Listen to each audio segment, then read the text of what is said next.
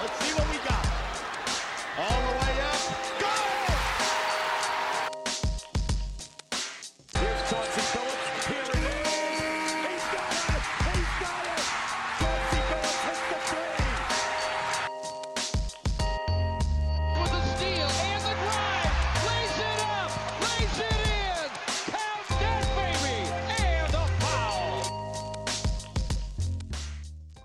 Bienvenue à tous, septième épisode des Chroniques de Motor City aujourd'hui. Alors pour ceux qui découvrent le podcast avec ce nouvel épisode, je récapitule pour tout le monde.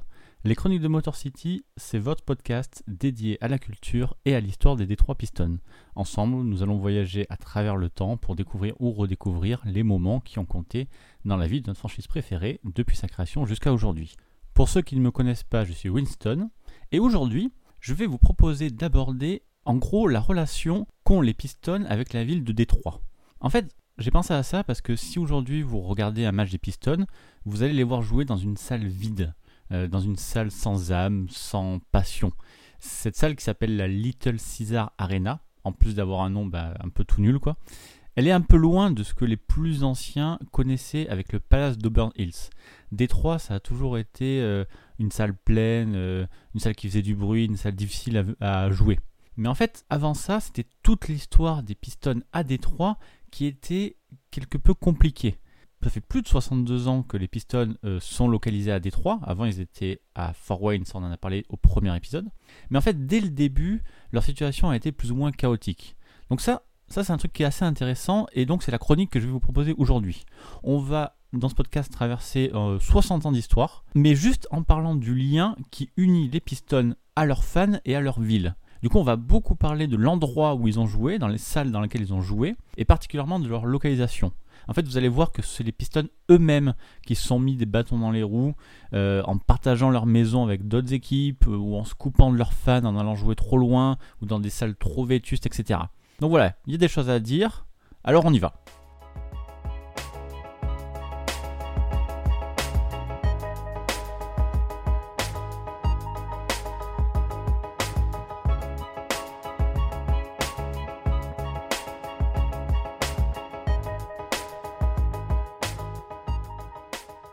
Pour comprendre cette difficile relation qu'ont eu les Pistons avec leur ville euh, tout au long de leur histoire, on va recommencer depuis le début. Donc en 1957, quand les Pistons passent de Fort Wayne à Détroit. Euh, Donc euh, du coup, c'est l'histoire classique de la ville trop petite de Fort Wayne. Et donc Fred Zollner, le propriétaire des Pistons, cherche une nouvelle ville. Détroit, c'est une grande ville sportive. Il y a les Tigers, il y a les Lions et il y a les Red Wings. Ils sont déjà là, trois équipes, et elles ont déjà du succès. En fait, il n'y a pas beaucoup de villes à l'époque qui ont autant de sports majeurs, et notamment en NBA. Parce que la NBA est considérée par rapport aux autres sports comme une ligue un peu plus mineure. La NBA, c'est un divertissement bah, de niche. Il y a bien les Celtics justement à Boston et les Knicks à New York, les Warriors à Philadelphie aussi, mais le reste de la NBA, c'est quand même beaucoup moins peuplé. Ce sont des petites villes comme Syracuse, Rochester et ou même du coup Fort Wayne, jusqu'à ce qu'on les Pistons y déménagent. Mais en fait, il y a déjà eu du basket professionnel à Détroit, et en plus, ça n'a pas été un énorme succès. C'est même quasiment un gros échec. Alors, il y avait dans l'ancienne BAA les Falcons de Détroit qui ont joué une seule, une saison, une seule saison. C'était en 1946-1947. Et donc, pour sa seule année d'existence, l'équipe euh, a perdu 40 de ses 60 matchs et a subi d'éno- d'énormes pertes financières estimées à plus de 50 000 dollars. Et dans cette même saison-là, la saison 46-47, il y avait une deuxième équipe de basket à Détroit, les Détroit Gems, euh, G-E-M-S, hein, qui était inscrit en NBL. Et en fait, comme les Falcons, ils ne jouent qu'une année également, ils perdent 40 de leurs 44 matchs et s'endettent de plus de 30 000 dollars.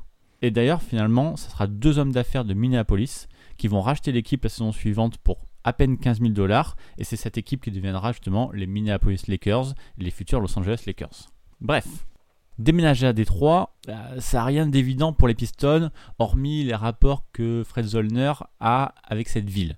Voilà, lui lui-même avait des intérêts économiques à Détroit.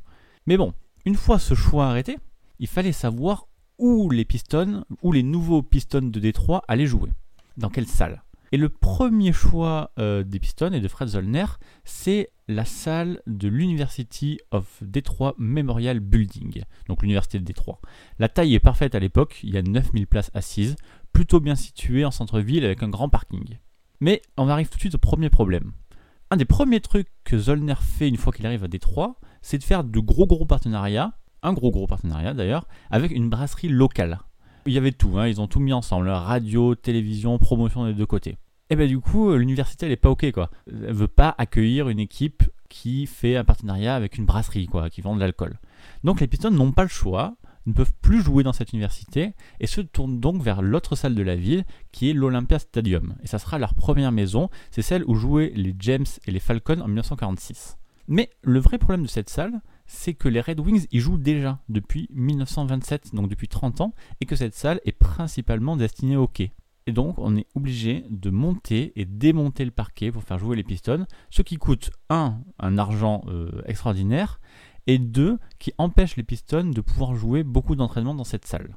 Le 23 octobre 1957, c'est donc le premier match des Pistons à Détroit. Et pour l'occasion, il y a une foule de plus de 10 000 spectateurs, 10 965 spectateurs, qui vient pour accueillir les Pistons dans ce qu'on appelait la grange en briques rouges de la rue Grand River. C'était le surnom de la salle. Bon, ce premier match, c'est un échec euh, sportif, avec une défaite 105-94 contre les Celtics. Et globalement, cette première saison à Détroit va être de toute façon un peu manquée. L'équipe est principalement composée de vétérans, euh, manque un peu de personnalité, il n'y a rien qui fait vraiment rêver les habitants de Détroit. Il y a bien George Yardley hein, qui réalise la meilleure saison de sa vie, accessoirement la meilleure saison statistique au point de la courte histoire de la NBA. Mais Yardley, c'est pas vraiment le joueur très charismatique et c'est pas vraiment non plus le genre de personnalité que Détroit a besoin d'avoir pour se lancer dans cette nouvelle ville. Et en fait, devant le manque de résultats, eh bien l'Olympia va se vider euh, très vite. Il va y avoir beaucoup de places libres pour les matchs des Pistons, un peu comme aujourd'hui d'ailleurs. Et à peu près vers le milieu de la saison, la franchise va même se mettre à organiser des soirées, par exemple, des soirées un peu spéciales, euh, comme ceux qui sont dédiés aux dames, où les euh, spectatrices peuvent venir acheter des places pour 50 cents, en fait. Voilà, voilà à peu près où ils sont tombés. C'est de ce côté qu'il faut regarder. Voyez sa papaya. Ça vous dirait un ice cream avec mon ami et moi? Casse-toi, sale gominé. Et sur le plan financier, bah, les Pistons perdent environ 100 000 dollars lors de leur première saison à l'Olympia. C'est à cause de, tous ces frais de, montage et démontage du parquet. En fait, à la fin de la saison, c'est tellement chaotique que personne ne sait vraiment si les Pistons vont rester ou non à Détroit sur le long terme. Tout le monde dans la franchise sait qu'il va falloir gagner des matchs hein, pour, avant de s'assurer que le déménagement à Détroit soit euh, pérenne et que ce soit un vrai succès. Zollner va même dire à l'époque que en fait aucun spectateur euh, n'aime quitter un lieu de divertissement, le basket c'est un lieu de divertissement, avec un sentiment de déception. Et en fait c'est ce qui se passe quand les Pistons perdent à domicile et que les fans viennent leur voir. Et donc pendant trois saisons, les trois saisons suivantes, les Pistons vont réussir ensuite à se qualifier pour les playoffs, mais ne vont jamais avoir de bilan positif. Et donc on arrive à la première phase de la relation entre Détroit et les Pistons, et qui est quand même plutôt un échec. Une salle qui n'est pas eux, une salle qui leur coûte cher, et une salle qui est vide par manque de résultats sportifs. Bref, on passe à la deuxième étape en 1961, quand les Pistons changent de salle et déménagent. Cette fois, ça sera à la Cobo Arena. Et euh, ce changement, il est très simple, c'est à cause des frais. Euh, les frais de l'Olympia Arena sont beaucoup trop importants. Le loyer s'élève à 2500 dollars par match, alors qu'une fois à la Cobo Arena, les Pistons vont avoir un loyer de 600 dollars seulement. Donc bon, voilà, ce qui est bien plus gérable pour cette équipe un peu moyenne. Et ensuite, ce déménagement, permet aussi aux Pistons de s'affirmer. Ils ne sont plus seulement les colocataires des Red Wings, qui étaient prioritaires surtout à l'Olympia. Ils vont avoir enfin leur vraie salle. D'ailleurs, pour l'anecdote, juste avant de déménager en cette année 61, donc en mars, les Pistons ont été obligés de jouer deux matchs de playoff, qui en plus étaient diffusés en antenne nationale, dans la salle de sport du lycée de Grosse Pointe parce qu'il y avait eu un problème de calendrier et que les Red Wings étaient prioritaires. En gros, difficile de faire pire en termes d'humiliation, hein, clairement. Donc, la Cobo, c'est la deuxième salle des Pistons, mais leur première vraie maison. Ils sont enfin chez eux, euh, dans une salle où les gens viennent spécialement pour les voir. Et le problème, c'est que cette salle, elle est quand même immense. Elle fait 12 000 places, alors que les Pistons n'ont jamais rassemblé plus de 5000 personnes sur la période. Et au cours des années ben, Kobo, les Pistons n'ont pas beaucoup plus de succès. Le bilan est positif, hein, 344 victoires pour 287 défaites, mais les Pistons ne vont jouer que 14 matchs de playoff en 17 ans dans cette salle. Mais bon, malgré les résultats moyens, l'histoire des Pistons à Détroit commence vraiment à s'inscrire avec les premières superstars que sont Dave Bing et Bob Lanier. Les fans de basket à Détroit, même s'ils ne sont pas très nombreux, ont quand même enfin des joueurs à qui s'identifier. L'histoire s'améliore petit à petit. Sauf que le thème de ce podcast, c'est la difficile relation des Pistons avec leur ville de Détroit. Et donc tout ne va pas bien se passer. En 74, en 1974, Fred Zollner, le propriétaire, a 73 ans et ses Pistons ne gagnent toujours pas. Pour lui, c'est trop et il décide de mettre en vente l'équipe. Bon, malgré tout, c'est leur première saison à plus de 50 victoires, mais Fred Zollner veut passer la main. Et il passe la main à Bill Davidson, très rapidement d'ailleurs, qui est un industriel qui a fait fortune dans le verre. Donc Davidson est le nouveau patron de l'équipe, mais lui, il n'aime pas du tout la Cobo Arena. Il veut absolument trouver une nouvelle maison pour les Pistons, et l'équipe a même la possibilité de rejoindre les Red Wings dans leur toute nouvelle Joe Louis Arena. Sauf que bon, pour les Pistons, partager la salle avec une autre équipe, ça leur rappelle peut-être un peu trop la vie à l'Olympia, et donc Davidson refuse.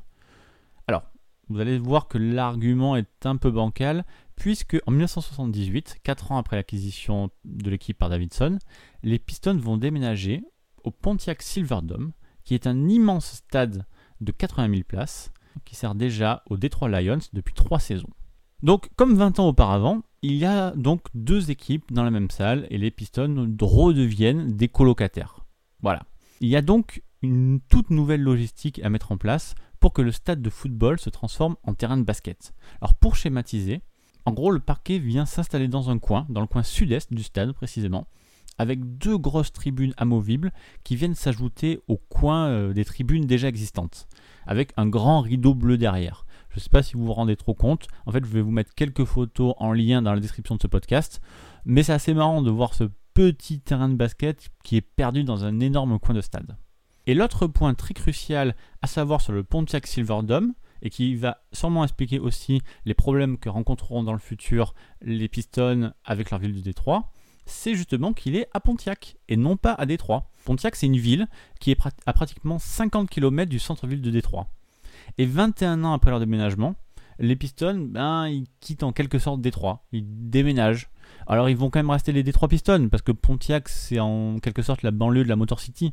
Mais quand même, pour les gens de la ville, ben, en fait, c'est plus exactement la même chose. C'est difficile pour eux d'aller faire plus d'une heure de bus euh, pour supporter leur équipe préférée.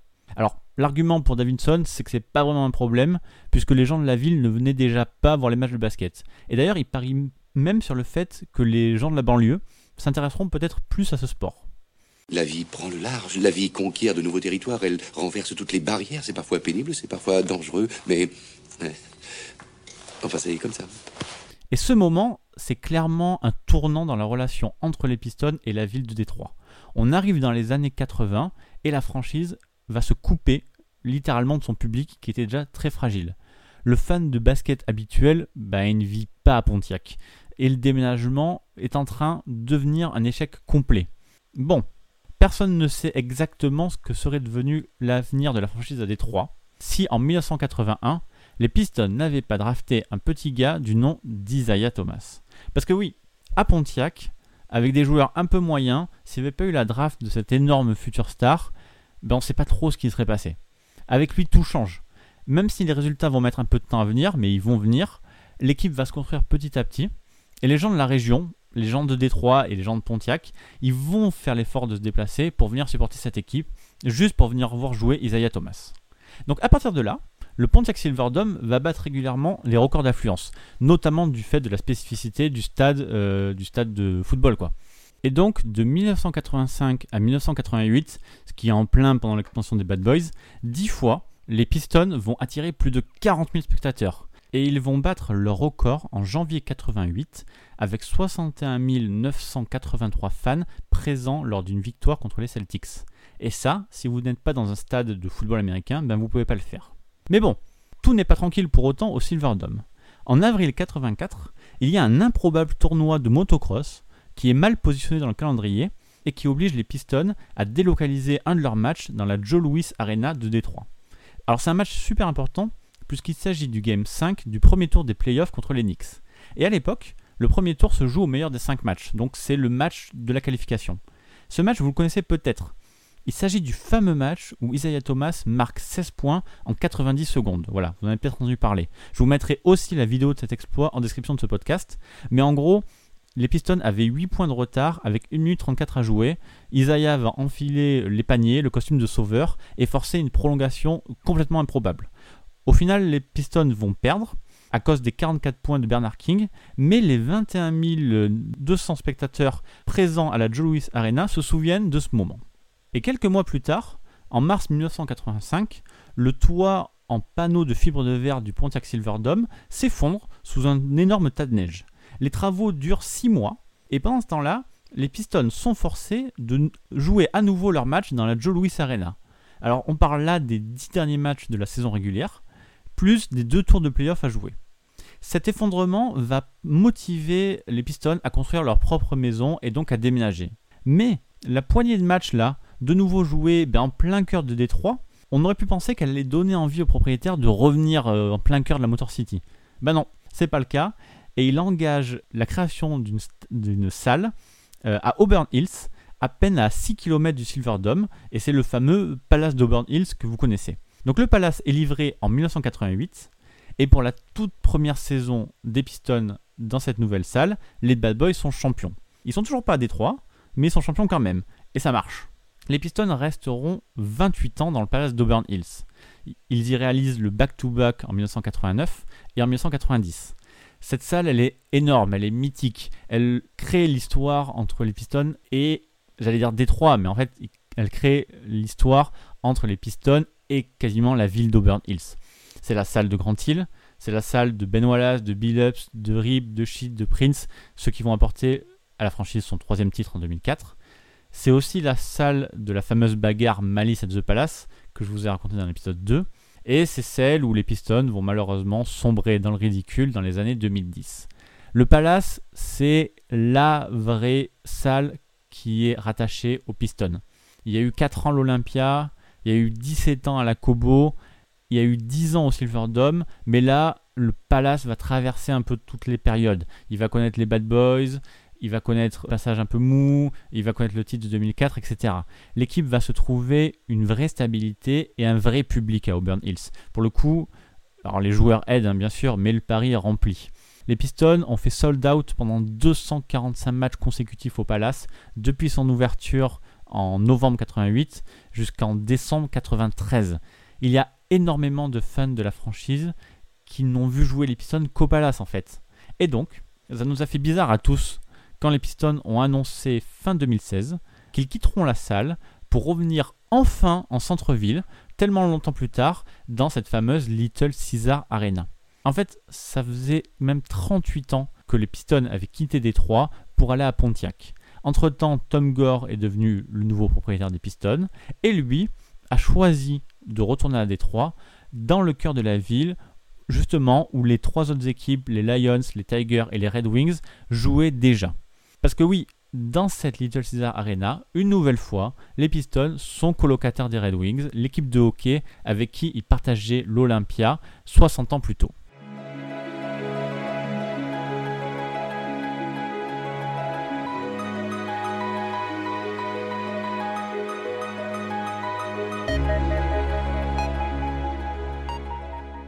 En octobre 2017, pour leur premier match dans la Little Caesar Arena de Détroit, les Pistons battent les Charlotte Hornets 102-90. Mais les têtes d'affiche s'appellent André Drummond, s'appellent Reggie Jackson ou Tobias Harris. Et en fait, le peuple de Détroit ne se déplace pas en masse pour soutenir cette équipe qui n'est plus vraiment la leur, vu que ça fait 40 ans qu'ils sont privés de cette équipe.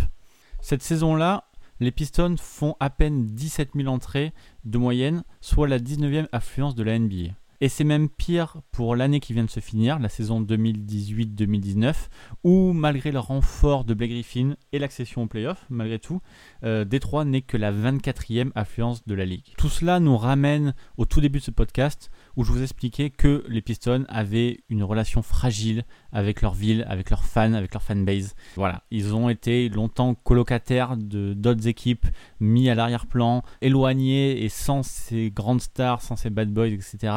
Euh, il n'y aurait peut-être pas eu un Palace d'Auburn Hills avec une si grande légende. En 1957 déjà, Fred Zollner expliquait qu'il fallait gagner pour que le peuple de Détroit s'engage avec cette équipe. Et en 2019, Tom Gore, lui, a dit que les gens de Détroit ne dépenseront pas leur argent si durement gagné tant que cette équipe-là ne les fera pas rêver. Voilà, cette chronique touche maintenant à sa fin.